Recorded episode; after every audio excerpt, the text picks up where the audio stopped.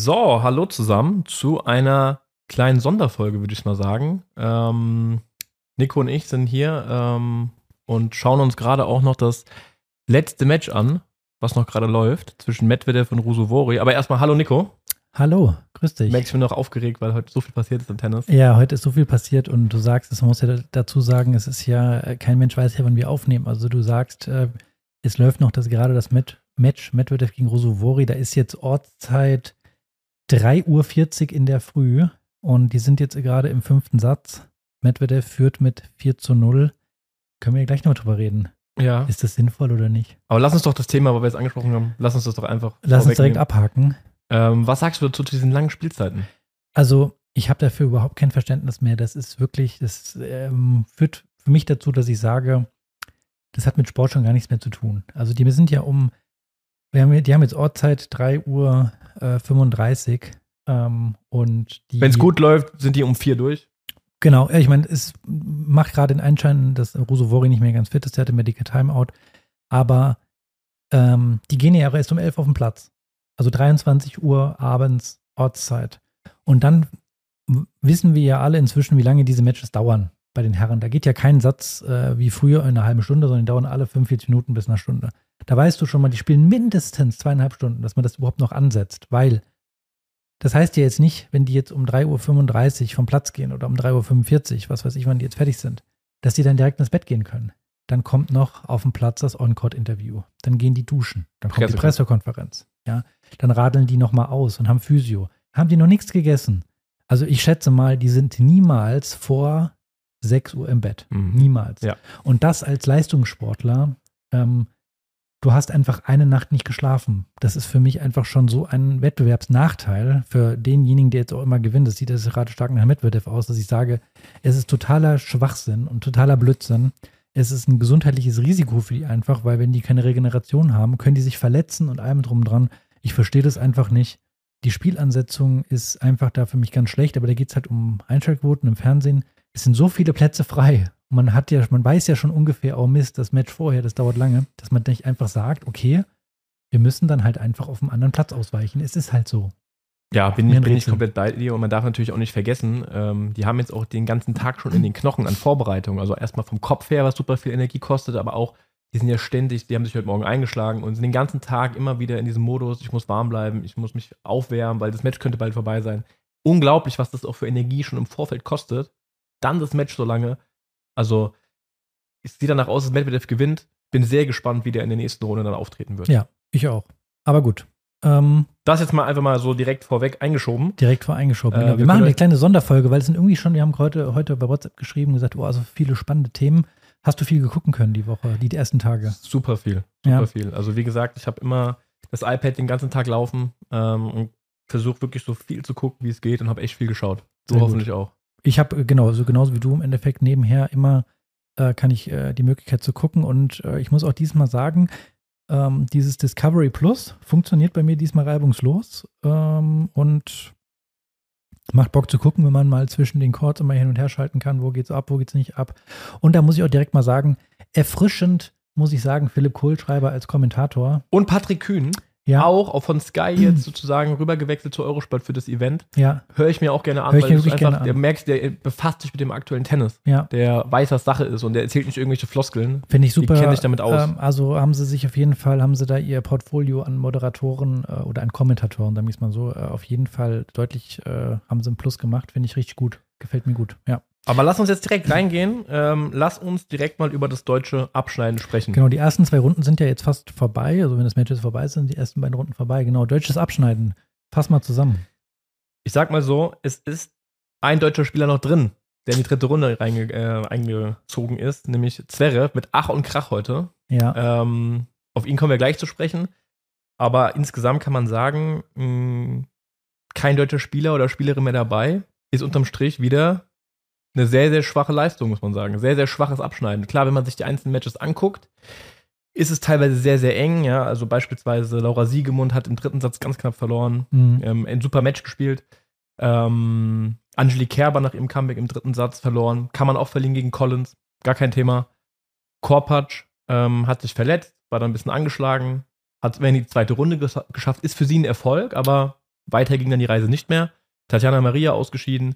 Bei den Herren ähm, Altmaier wie erwartet gegen Katschanov in vier Sätzen raus. Eigentlich ein gutes Match gespielt. Viele Chancen gehabt, macht am Ende aber nicht. Mhm.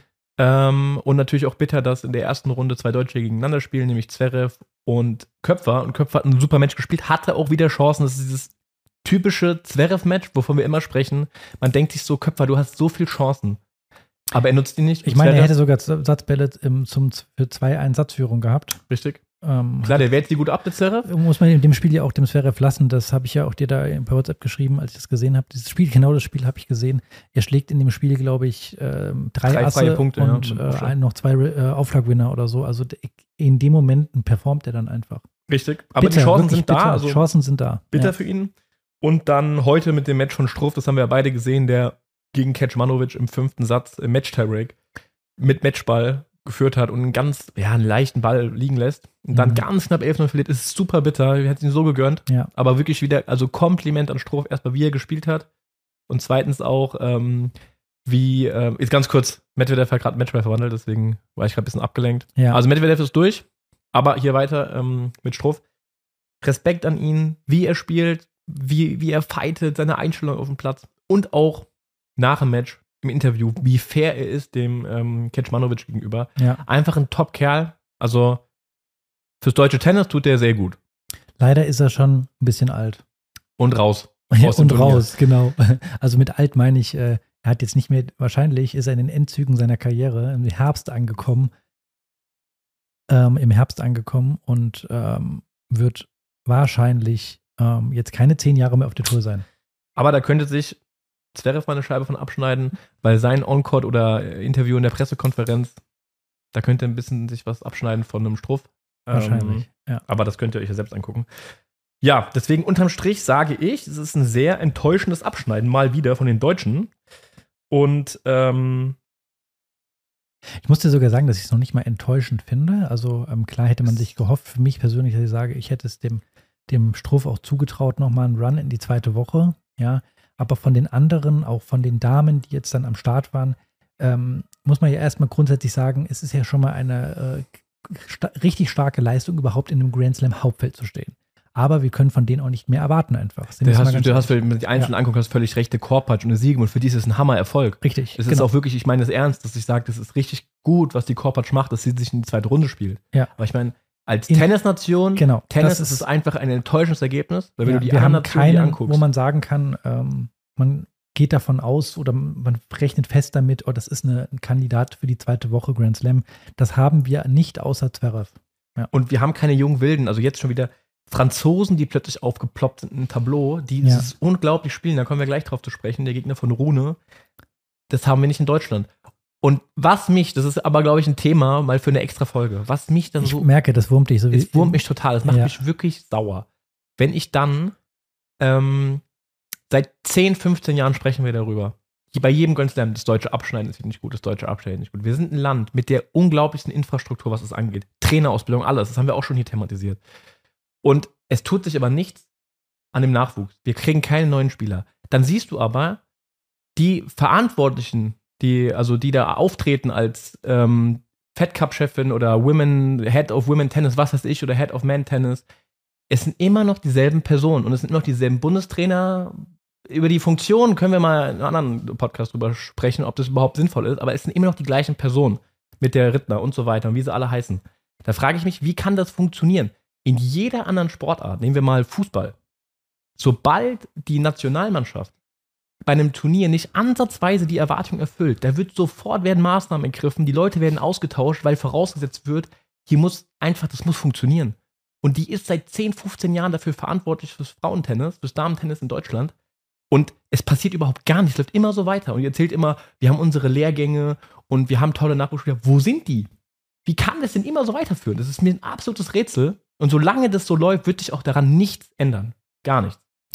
Ein Thema ähm, für die, für, eine- für eine Folge auf jeden Fall. Das wird jetzt den Rahmen sprengen, aber ähm, ich kann deinen Gedanken, kann ich folgen. Und wir wollten eigentlich eine kurze Folge heute aufnehmen, aber ich weiß, für dich wird es im Nachhinein viel Arbeit, weil ich hier so laut bin und rumschreie, dass du meine Stimme runterregeln musst. Ja, und ihr werdet mich nachher in der normalen Stimme hören. Ich bin so laut gerade. Ja.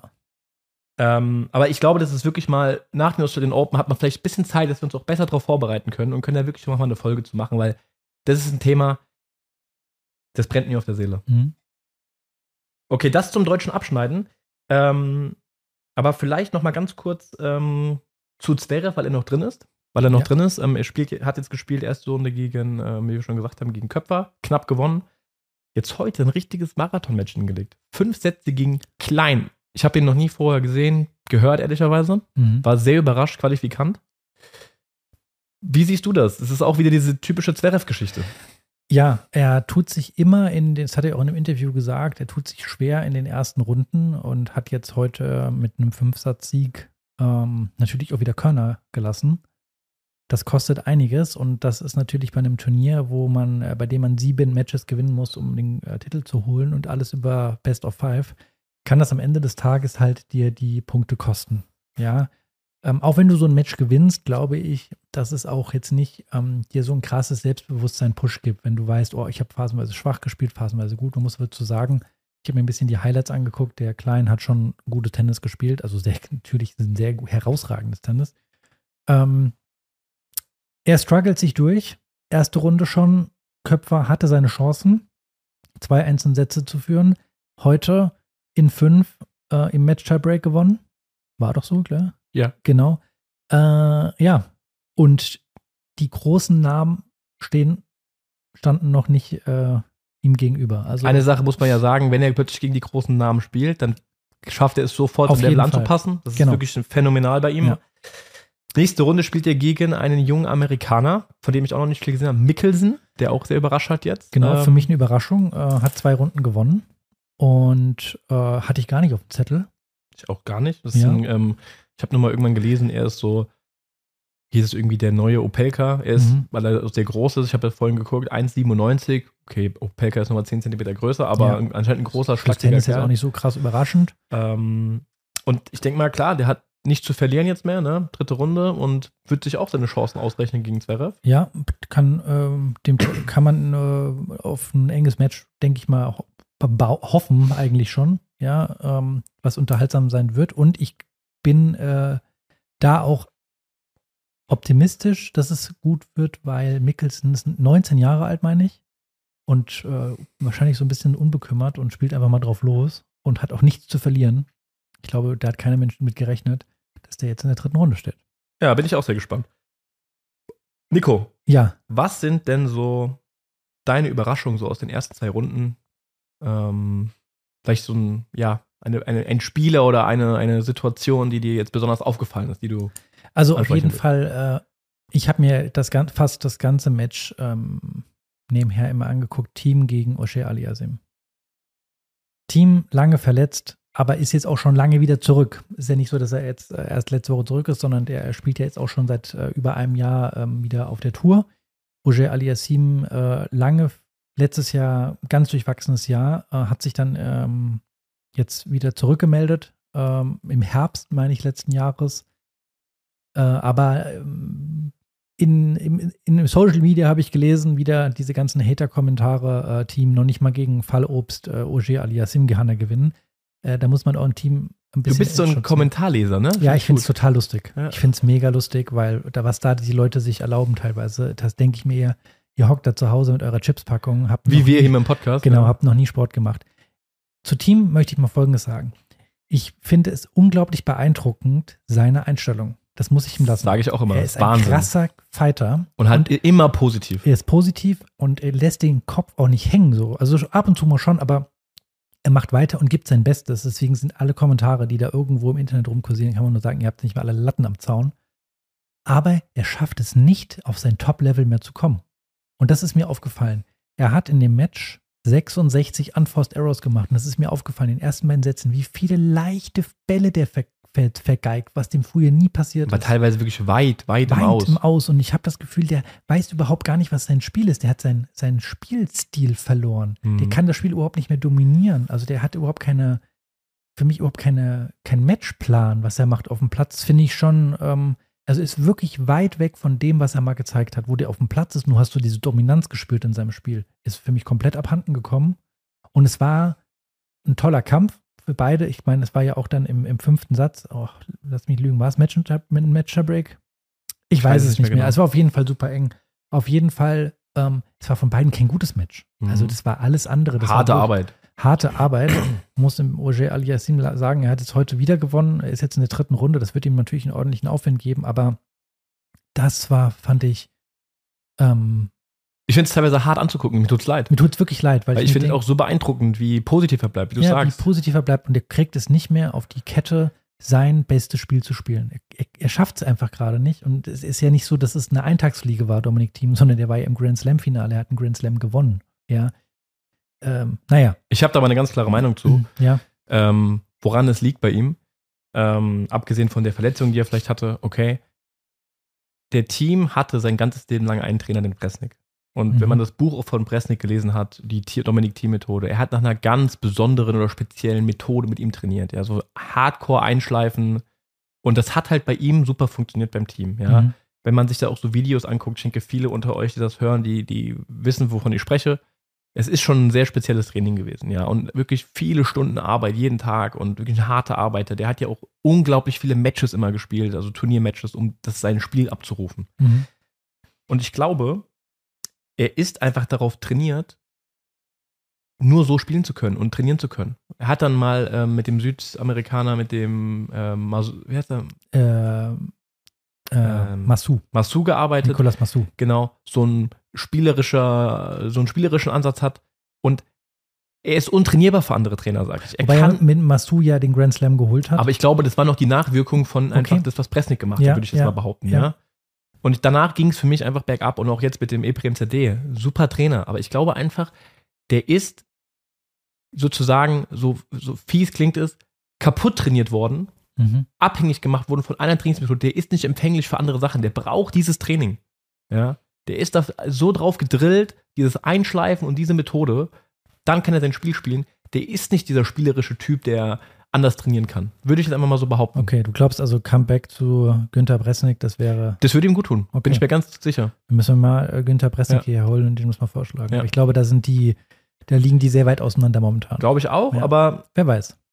Ja. ja. auf jeden Fall. Also Dominik Team, äh, muss ich sagen, trotzdem allerhöchsten Respekt, haben wir gerade eben gesagt. Äh, ich hoffe einfach irgendwie, ja, dass man wieder sein bestes Spiel sieht, weil es ist auch dann ansehnlich zu gucken. Aber ich gerade bin ich einfach sprachlos und denke mir, du bist so weit davon entfernt und es ist ja irgendwie kein Trend nach oben für mich. Mhm. Naja, weitere Überraschung habe ich auf jeden Fall.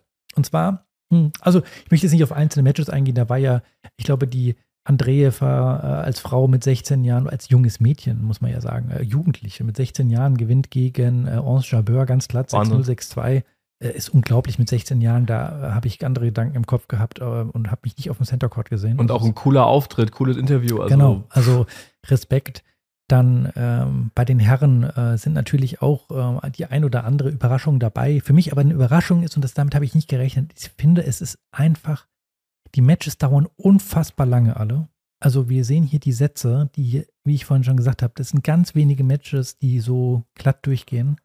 Wenig, es ist alles über vier Sätze, fünf Sätze. Sehr viel fünf Sätze. Ich habe ja gestern eine Statistik bei Eurosport gesehen, es ist äh, das Turnier, äh, in dem äh, in der ersten Runde die meisten Fünfsatz-Matches gespielt wurden. Ja. Auf Platz 2 ist es jetzt oder so. Es also ich glaube 21 äh, Fünfsatz-Matches der ersten unglaublich Runde. eng und ich finde auch, dass sich die Top-Spieler schwer tun. Mhm. Die tun sich schwer. In Zverev tut sich schwer. In Djokovic hat sich auch schwer getan. In der ersten Runde hat er gewonnen, aber hat er auch ordentlich zu kämpfen. In der zweiten Runde ähm, hat sich Djokovic ordentlich schwer getan. Da hat er gespielt gegen, äh, haben wir gestern gesehen, Jetzt äh, komme ich gerade nicht drauf. Ähm, Popperin. Genau, Popperin. Äh, und hatte da auch Satzbälle äh, ja. der Popperin gehabt, ähm, um zwei mhm, Einzelsätze ja. in Führung zu gehen. Ähm, also die tun sich schwer. Äh, auch ein Alcaraz hat sich ein bisschen schwer getan. Zweimal jetzt einen Satz abgegeben, immer über vier Sätze gegangen. Und gegen und auch enge Sätze. heute war das schon, äh, auf, schon knapp. Ja. ja. Medvedev hat sich heute extrem schwer getan. Also, Sinner muss man da rausnehmen. Simmer muss der man wirklich rausnehmen. ganz easy seine beiden Matches Kaspar gewonnen hat. Ruth ähm, auch sehr schwer getan heute. Im Match-Tiebreak gewonnen. Richtig, aber erste Runde ganz klar gewonnen. Also der Einzige, der gerade so ein bisschen durchrusht, ist der Sinner. Und das aber wo, woran liegt das? Was glaubst du? Dass es jetzt hab, wirklich so viele enge Matches sind und auch die Topstars in den ersten Runden sich sehr schwer tun. Das ist, ich glaube einfach, dass es, ähm, dass es grundsätzlich diese Dichte noch mal enger geworden ist. Weil vielleicht irgendwie auch das Preisgeld sich erhöht hat und dadurch äh, die gute heißer sind die Spieler oder Frage. Ich finde, äh, ähm, ich meine, das ist, sieht im Fernsehen, kann man das ganz schlecht beurteilen. Das sollten alle wissen, die mal live Tennis gesehen haben, ist. Aber ich, mir kommt es so vor, dass der Australian Open Platz wieder extrem langsam ist. Die spielen ja auch mit den Australian Open Bällen, die nutzen sehr schnell ab. Das heißt, die werden auch sehr schnell langsam. Ja, es, ich finde, die Ballwechsel sind sehr lange und die, das Spiel ist sehr langsam. Also es kommt mir wirklich langsam vor. Und das führt für mich dazu einfach, dass es, das Spiel dadurch auch enger wird irgendwo. Mhm. Ja. Ähm, letztes Jahr hatten wir bei den World Tour Finals äh, in äh, Turin einen extrem schnellen Belag und ich finde, den Unterschied sieht man, sieht man Ja. äh, im Fernsehen. Das hängt natürlich auch mal davon ab, von welcher Kameraperspektive Klar. man da jetzt guckt, aber oder ob es ein Außenplatz ist oder der Center Court. Das macht ja auch einen Unterschied. Aber ich finde, das könnte ein Grund sein, ähm, ist jetzt ein bisschen Spekulation, aber hm, warum die sich so schwer tun, das ist extrem eng und da zeigt sich, wer, glaube ich, Kräfte sparen kann. Und da sehe ich Sinner gerade am Kräftesparen, ähm, der hat da vielleicht im, in den späteren Runden Vorteil. Wobei man bei so einem Außerirdischen wie Djokovic einfach nicht, äh, das, das trifft nicht auf ihn zu. Was ich auch noch da ähm, hinzufügen würde, ist einfach, in den letzten 10, 15 Jahren hat sich die Top 100 kaum verändert. Also klar, sind Leute rausgefallen, neue kamen dazu, aber jetzt in den letzten zwei Jahren ist es sehr extrem, wie viele Spieler ihre Karriere beendet haben oder Ja, rausgefallen Umbruch, sind. genau. Und Ja. genau, es ist ein richtiger Umbruch. Und ich glaube, gerade dadurch hast du halt so junge Spieler wie jetzt ähm, Mickelson, der plötzlich in der dritten Runde steht, Shelton, der aufmischt. Ähm, und einfach viele junge Spieler, die einfach da für Unruhe sorgen. Und Ja. die Topstars, Djokovic ist, hat noch nie vorher gegen Pritzmünchen in der ersten Runde gespielt. Das ist natürlich dann einfach ein neues Match. Ja. So, er hat aber schon 15 Mal gegen Gasquet gespielt. Wenn er Gasquet in der ersten Runde hat oder der hat er noch nie verloren in seinem Leben. Hat er, glaube ich, 20 Matches gewonnen. Der Mhm. weiß, erste Runde Monfils, schon 20 Mal gespielt. Ich weiß, was ich zu tun habe. Gewinne ich easy. Ja. Neue Spieler kommen jetzt dazu und ich glaube, das mischt das Ganze ein bisschen auf. Mhm. Also gebe ich dir recht. Und es ist auf jeden Fall irgendwie dieses Jahr extrem eng. Ja, Ich habe auch eine Überraschung, genau. die mich sehr, sehr äh, heute gewundert hat, nämlich, dass Rune verloren hat gegen Oh einen ja. jungen Franzosen, den Kasauks. Da mal ganz kurz an der Stelle, auch, wir haben ja von Ita- Italienern gesprochen, die so viele junge, gute Spieler haben im Mhm. Herrenbereich. Auch die Franzosen mit Arthur Viel, mit ähm, Van Asch Mhm. und jetzt mit diesem Kasauk, den ich immer mal verfolgt Und habe. heute in der zweiten Runde gerade verloren Grenier, auch ein Junge. auch ein Franzose, ja. Und wir dürfen ja nicht die anderen vergessen, ne? Humbert, die schon ein bisschen länger dabei sind. Genau, Noch viele ja, weitere Gaston, Franzosen. wie sie Genau. alle heißen, ja. Kasauks, ein junger Franzose, der unglaublich gespielt hat, auch unglaubliche Körpersprache hatte. Wie selbstverständlich hat er den Rune weggespielt. Ja, Also Wahnsinn, was die für Spieler haben. Und die können richtig spielen. Also die bewegen sich wahnsinnig gut. Und ähm, du hast es vorhin richtig gesagt, wenn der sich nicht verletzt, dann wird es einer sein, der sich die nächsten zehn Jahre in den Top 100 auf jeden Fall aufhalten wird, wenn nicht sogar weiter vorne. Ja. Einfach ein guter Spieler. sehe ich weiter vorne auf jeden Fall als ein etablierter, man weiß ja nie, wo die Reise hingeht am Ende des Tages, ja, aber als ein etablierter Top 50 Spieler hat mich auch total ähm, positiv überrascht. Rune ähm, als in dem Match als wirklich Negativbeispiel, ja, es sind beides junge Spiele, aber Rune wieder total unruhig und ähm, viel gemeckert und der Kasau, Kaso, ich würde ich jetzt mal aussprechen, ähm, ist total in, bei sich geblieben, tot, total fokussiert und hat es am Ende des Tages dann auch, muss man ja fast schon sagen, glatt gewonnen. Ne? Ja. Also die, die Sätze, die er gewonnen hat, dann waren ja auch immer recht glatt. Ähm, beeindruckend, muss ich sagen. Äh, sehr beeindruckend, wie der gespielt hat. Ähm, und äh, ja, für Rune ähm, ist jetzt der, der zweite Grand Slam, äh, ja, wo er, also zumal so die letzten Grand Slam ist er immer relativ früh rausgeflogen. Ja, wir haben ja schon mal angesprochen, letzte Folge, dass er ja seinen Trainer gewechselt hat. Richtig? Äh, und er hat aktuell drei Trainer, wenn man das so auf dem, so verfolgt. Also jetzt im letzten Turnier hat ihn der Carlsen, wie gesagt, ähm, begleitet. Jetzt Ja. war Severin Lüthi dabei und Boris Becker ist auch noch sein Berater, der aber jetzt in München Kommentator ist gerade. Richtig? Ähm, aber laut seinem Social Media Account sind die drei Trainer in seinem Trainerteam plus noch Fitnesscoach, äh, Physio, Mhm. ja. Da sitzt eine Box, eine, eine Menge an. Seine Mutter ist immer Mutter dabei. ist noch dabei. Ja. Und ich würde einfach mal sagen, dass das einfach zu viel ist. Jetzt eben haben wir wieder Medvedev gesehen, der hat seitdem ich Medvedev kenne, hat er seinen ähm, Trainer. Und seine Frau dabei. Ähm, wie heißt der? Der ähm, auch ein Franzose. ist ein Franzose. Hm, Ich bin Name Namen fällt mir grad fällt nicht ein, aber Ja. er ist immer dabei. Jetzt ein ganz kleines Team. Und das hast du ja bei den meisten Spielern, ja, die Mhm. ähm, Djokovic hat sein festes Team. Ähm, die ganzen Spieler haben einfach, da muss, ich glaube, da muss, was ganz wichtig ist, da muss Ruhe reinkommen. Ja. Und gefühlt da beim Rune ist überhaupt keine Ruhe. Das ist, so, Ja. auf wen willst du hören? Du hast fünf verschiedene Meinungen. Äh, weißt gar nicht, was du machen sollst. Und so hat er auch gespielt, finde ich. Und so hat er sich auch benommen. Mhm. Total unruhig. Ähm, und das ist vielleicht das ähm, andere Beispiel, wie es auch nicht sein sollte, weil ich eben über das deutsche Tennis gesprochen habe, ja. Ähm, dass da Leute noch irgendwie die Entscheider sind oder die Betreuer sind da bei einem Grand Slam Turnier wie eine Rittner, die das seit, also du hast das Gefühl, die haben irgendwie, da werden junge Spieler, die sich plötzlich ins Hauptfeld spielen. Ähm, wie heißt sie, die Ella Seidel, Hast du in der ersten dann- Folge, in der Ja, letzten Folge die dann plötzlich nicht mit gesprochen? ihrem Trainer da ist, sondern die Rittner ist plötzlich ihre Betreuerin, wo du denkst so, hä, das ist unser Nachwuchstalent und die hat kein Team um sich rum. Wieso kann der DTB ihr keinen Trainer stellen, ihr kein Physio stellen?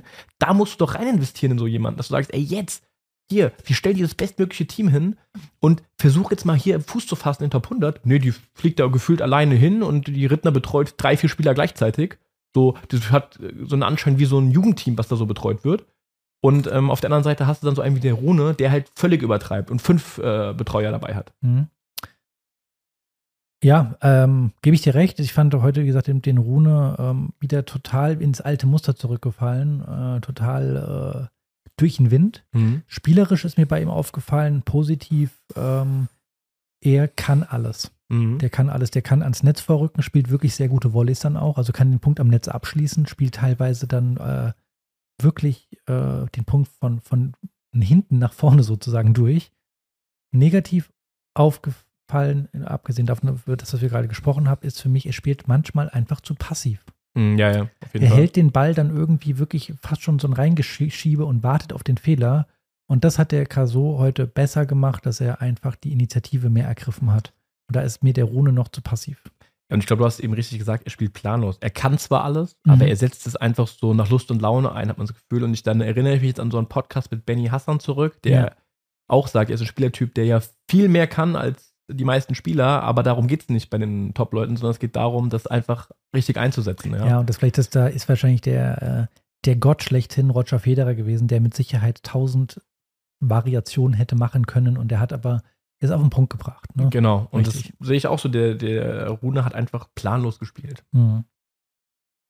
Ähm, ich habe ja letzte Woche meine, meine Top-Picks vorgestellt, meine fünf Spieler, auf die ich besonders äh, drauf schaue. Ja, Und gut, der eine war schon draußen, der Pritzmitsch, ja, den Ja. kann ich natürlich nicht reinzählen. Dann zwei aus meiner Liste sind auch schon raus, was Mhm. mich überrascht hat. Lehetschka, auf Ja. den ich große Stücke gesetzt habe, und Arthur Viel sind schon ausgeschieden. ja, Ja. Ähm, dabei sind noch Ben Shelton, Demi Nauer, die werde ich natürlich weiter beobachten. ja. Mm, Aber ja, wie es so oft, wie, wie es so oft ist, die Spieler, die in der Vorbereitung gut sind, scheiden dann früh aus. Ja. Beim Grand Slam. Und äh, das, was wir letzte Woche ähm, gesagt haben oder beim letzten Podcast mit ähm, die australischen Festspiele. Ich glaube, kann mir schon vorstellen, dass die Australier durchaus etwas enttäuscht sind von dem, was da bisher passiert ist. Es sind, ich meine, nur noch im Einzel bei Herren und Damen nur noch Demi Nauer drin. Der Rest ist rausgeflogen und das auch schon recht früh. Teilweise natürlich in super engen und unglücklichen Matches. Ähm, ich glaube, der O'Connell hat heute verloren im fünften Satz. Ähm, der äh, Kokinakis, Kokinakis hat, verloren. heute verloren. Im, im fünften Hi- Hijikata hat gegen Ja. Struff im fünften Satz verloren. Also natürlich Thompson hat verloren. alles, ja, alles sehr, sehr unglückliche Ergebnisse, aber ähm, ja, die australischen Festspiele sind schon fast vorbei. Die einzige, der einzige, der noch die, die, die Fahne, die Flagge hochhält, ist der Demi Nauer und da ähm, muss man ja ehrlicherweise sagen, hat er bisher sehr solide gespielt. Also da könnte noch mal eine Party abgehen, aber mit Sicherheit nicht das, was die Australier sich auch da gerne gewünscht haben. Ja, weil auch Australien, ja, eine riesen Tennisnation, Kontinent und Erwarten die natürlich mehr. da unglaubliche Möglichkeiten. Ja. Ähm, ich habe es ja auch vor Ort gesehen. Ähm, Wahnsinn einfach. Der einzige Nachteil, sie haben, dass die Distanzen riesig sind. Das heißt, du kannst nicht mal eben eine Stunde fahren äh, um, zum Trainingspartner, aber Mhm. müssen halt alle zusammenkommen. Aber das lässt sich ja organisieren. Und dann muss man sagen, haben sie auch wenig Top-Leute einfach, ja. Also Thompson beispielsweise, mh, das ist ein Spieler, der mit harter, harter Arbeit, mit Ach und Krach jetzt da vorne ist. Ja. Aber das weiß er, glaube ich, selbst und das sieht auch jeder, der ein bisschen Ahnung hat von Tennis. Weiter geht's für ihn nicht. Ne? Der ist völlig ich, limitiert, ich was mal, ich, ich beschreibe diese Spieler, äh, das ist ja, du musst ja wirklich sagen, wir reden hier vom absoluten Top-Niveau, Top 100, aber in der Kategorie, in der er sich befindet, erste Runde, zweite Runde, dritte Runde Grand Slam, ja, ist es 50-50 für mich. Es ist 100%. 50-50 Spieler und du kannst nicht jede Woche oder jedes Match 50 win, 50 lose. kannst du nicht immer gewinnen. Das heißt, das ist bei mir immer äh, ab der zweiten, dritten Runde sind die raus. Oder Deminauer ist noch ein Kandidat, der dann mal punktuell Highlight setzen kann. Mhm. Aber wenn Kyrgios raus ist, wie es aktuell der Fall ist, dann haben die auch keinen Topspieler einfach. Da haben die keinen Und Top-10-Spieler. Ah, obwohl, ich muss noch, sorry, Demi Nauer, Respekt, ist ja Top-10-Spieler. ich sage ja, der wird punktuell seine Highlights setzen, damit meine Ja. ich auch einen Turniersieg mal holen, ja. Und der äh, Kyrgios fehlt natürlich da total. Total, Ja. ja. Und bei den Damen äh, muss man natürlich sagen, Seitdem nachdem, Ash Barty weg ist. ja, sieht es natürlich da auch sehr dünn aus. Ja. Ich meine, heute mit Tomiljanovic, die letzte Australierin, aber da, da könnte ich mich jetzt auch irren. Aber ich glaube schon, dass es die letzte Australierin war. Also, man müsste wirklich sich mal, wir müssten vielleicht mal so eine Exkursion machen nach äh, Italien, Spanien, ähm, vielleicht auch jetzt äh, Tschechien, Kroatien haben gute Nachwuchsspieler, Frankreich, Frankreich, und einfach mal gucken. Also nicht wir müssten es machen, vielleicht für Podcast oder Recherche, aber eigentlich müssten es die anderen Länder machen. Wir müssen Ja. gucken, was machen die, dass die so viele gute Spieler haben. Ich habe jetzt schon wieder zwei, drei italienische Spieler gesehen, die sich durch die Quali gespielt haben, die im Hauptfeld ein oder zwei Runden gewonnen haben. Junge Spieler, die habe ich vorher noch nie gehört. Cepieri hat heute Linkshänder Ja. ganz knapp in der zweiten Runde verloren. Da dachte ich mir so, die haben Spieler wie Sand am Meer. Ja, ist unglaublich. Ähm, also muss man ja wirklich sagen, eine äh, unglaubliche ähm, Explosion an italienischen Tennisspielern, die da gekommen ist, gerade im Herrenbereich. Also wirklich unfassbar. Und ähm, wie du sagst, äh, das sind alles keine Eintagsfliegen. Ne? Also wer da ähm, durch die Quali spielt und im Hauptfeld äh, eine Runde, zwei Runden gewinnt, da kann man schon davon ausgehen, dass man da auch mehr sieht in Zukunft von. Bin ich mal gespannt. Lass uns da mal ein bisschen recherchieren, da müssen wir nochmal drüber sprechen, weil auch, wie gesagt, die Tschechen, ne? Ja. In Tschechien, da ist nichts, die haben zwei Trainingsstandorte. Genau. In Prag und in Prostjov und da treffen sich die Spieler und trainieren und das ist eine Traglufthalle in, in, in Prag. Und du hast auch da, warst du auch da und hast deine Linie mit einem. Genau, in. Prostjov habe ich mal eine Woche trainiert und dann haben wir auf einer Anlage gespielt, da mussten wir unsere Linien mit so einem Kreidewagen ziehen. Das Ja. war für die normal dort. Ja, Ja. Und da habe ich mit dem mit dem äh, U18 IT, also ähm, Nachwuchsspieler gespielt, der stand Top 10 in der Jugendweltrangliste. Der hat auf einem, für den war das normal, auf so einem Platz zu trainieren. ja. Ja. Und, aber die, die haben immer wieder Top-Spieler, die Tschechen. Ja. Immer und immer wieder. Ja, ähm, jetzt, wir wollen ja gesagt, wir wollen ja nur eine, hast du noch was? Weil da hätte ich noch so eine Ähm, abschließende Frage an dich. Oh ja, Pause raus.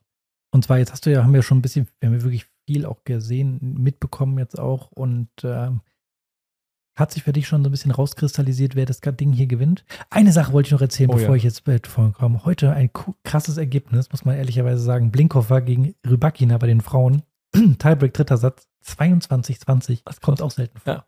Fand ich sauspannend. Ja. Blinkhoff gewonnen. Ähm, hat sich für dich jetzt rauskristallisiert, so ein bisschen bei den Herren und bei den Damen, ähm, wer da sich durchsetzt für dich. Also ich fange mal den Damen an. Die Sviontek hat ja heute ganz knapp im dritten Satz gegen die Collins gewonnen. Hat schon 2-4 im dritten Mhm. hinten gelegen und nee, im zweiten Ja. um 0,40. Krass, hat es noch gedreht. Mhm. Ja. Also ich glaube, sie, dann Sabalenka ist, glaube ich, noch drin. Da hatte ich ein bisschen was von ihr gesehen. Die hat auch die Gegnerin überrannt. Und Ja. Coco Gauff, das sind für mich die drei. Eine von denen wird es machen. Mhm. Und ähm, bei den Herren, da haben wir letzte Woche schon gesagt, das sind für uns die Top 4. Medvedev, Sinner, Alcaraz und Djokovic, die es unter sich ausmachen. Ich sag mal so, klar auf den ersten Blick, der Sinner ist jetzt am besten durchmarschiert in den ersten zwei Runden. Noch nicht krass gefordert, Aber es kommen noch fünf Runden, wenn du Genau. das Turnier gewinnen willst. Musst du noch fünf Matches gewinnen. Ja. Medvedev heute, sag ich, hat er ganz schlechte Karten jetzt. Nach dem langen Match und ähm, Bin ich mal sehr gespannt, wie er sich davon erholt. wie er ob sich, er sich erholen regeneriert. Ja. Ja. Dann Alcaraz, ja, der hat jetzt nicht so krass überzeugend gewonnen, aber ich sag, der spielt dann auch ein bisschen, so sag ich mal, so mit so einer Lockerheit für die Show ein bisschen. Ich glaube, der ist sehr weit weg davon, dass ein Match irgendwie kurz der, davor war der kann sich auf jeden Fall noch steigern. Genau. Das ist ja auch wichtig. Und Djokovic, der war anscheinend nicht so ganz fit, erkältet, sagt man so, gibt so Gerüchte, ja. Er hatte vorher gesagt im Interview, er ist jetzt seit vier, fünf Tagen nicht so ganz fit. Ja, aber gut dafür. hat sich dann trotzdem wieder durchgesetzt und ich sage immer, wenn Djokovic zwei Runden so übersteht, das ist, dann wird er ganz ich gefährlich. sag ja, Djokovic ist. dann wird er äh, ganz, ganz gefährlich. Für den gelten andere Regeln. Also ich glaube, wenn wir mal seine Grand Slam-Titel mal genauer jetzt uns angucken würden, bei wie vielen Turnieren war es so, dass er in den ersten zwei Runden schon kurz vorm Ausscheiden war wegen irgendwas Ja, und dann plötzlich nicht mehr zu stoppen war. Also wenn das schon so anfängt, ist der brandgefährlich. Ist Ja. er sowieso immer, aber boah.